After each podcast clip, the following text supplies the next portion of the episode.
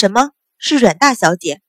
随着一声惊呼，另一位夫人也赶了过来，转头瞧向身后赶到的汤氏，说道：“静安侯夫人，这这是阮大小姐。”汤氏疾步赶了过来，一眼瞧见岸上一对男女，又见白芍和清平站在岸上，脸色顿时惨白。只见那男子只穿着中衣，压在女子身上，还在动个不停。那女子瞧不见面容，只看到一头乌发凌乱地散在草地上，而两条白嫩的长腿却紧紧地缠在男子身上。这、这、这是怎么回事？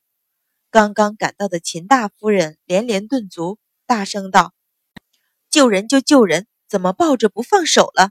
向身边的人使个眼色，两个婆子一点头，冲下河岸，拽着男子的肩膀就往起提，喊道：“这位公子，快起来吧！”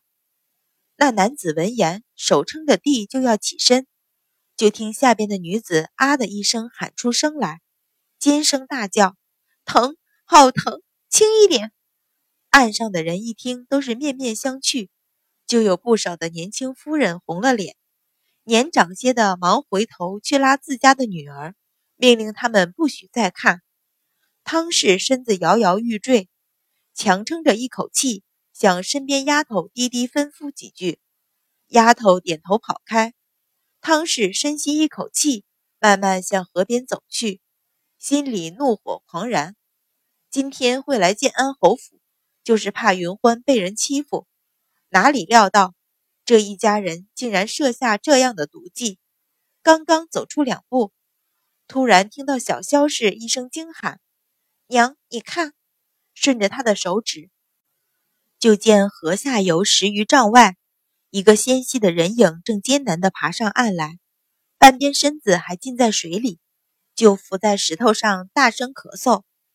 云欢，大萧氏首先认了出来，拔腿就跑了过去。一把将他抱住，拖出水面，连声喊：“云欢，你怎么样？要不要紧？”阮云欢连着咳了几声，娇娇软软的身子像抽去了所有的力气，软软的靠近了大萧氏的怀里。岸上的人怔住，那一个是阮云欢，那这一个是谁？汤氏大惊之后，又是大喜，心中一定。忽地转过身来，瞪着秦氏冷笑道：“阮夫人，你方才没瞧清楚那人是谁，怎么就大叫云欢的名字？难不成你知道什么？还是你盼着那个人是云欢？”秦氏一见阮云欢爬上岸来，也是一怔，不信的摇头：“怎么可能？”汤氏一步一步向他逼了过去，冷笑道。怎么不可能？秦氏瞧了瞧大萧氏怀里的阮云欢，又瞧了瞧汤氏，张了张嘴，说不出话来。跟在他身后的秦大夫人脸色突变，一转头，就见那两个没反应过来的婆子仍然抓着男子的胳膊，用力向后拉。公子，快起来吧！秦大夫人心里打了个突，突然尖叫：“住手！”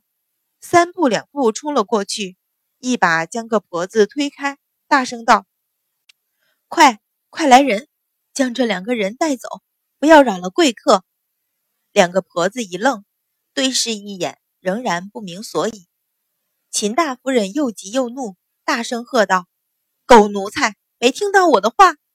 两个婆子被他一喝，不由打了个寒战，连声应是，忙又召唤过几个婆子。就要将那两个连体人抬走。这个时候，阮云欢恰好顺过一口气来，哇的一声哭了出来，伸出一条手臂，指着河里细声细气的哭喊：“秦秦姐姐，快救秦姐姐！”秦小姐也掉在河里。大萧氏一脸震惊，接着抬头去看河边的两人，不，不，没有。秦大夫人眼都红了。厉声尖叫：“快，还不把这两人弄走！”慢着！汤氏断喝，上前两步，冷笑道：“方才没瞧见是谁，阮夫人就喊云欢的名字。秦大夫人忙着喊人将人拖开。怎么这会儿见云欢上岸，就这么稀里糊涂的要把人弄走？秦大夫人脸色大变，大声道：“既然知道不是云欢，你还管他是谁做什么？”汤氏冷笑道：“我就是想知道究竟是谁会让云欢的母亲错当成云欢。”这里争执，河边的两个人却已经缓过劲儿来。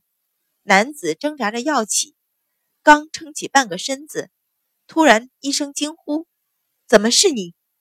与此同时，也有人瞧清了女子的容貌，尖叫一声：“秦大小姐！